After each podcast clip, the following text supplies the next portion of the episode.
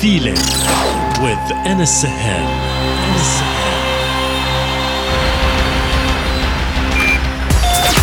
Connected, connected, connected.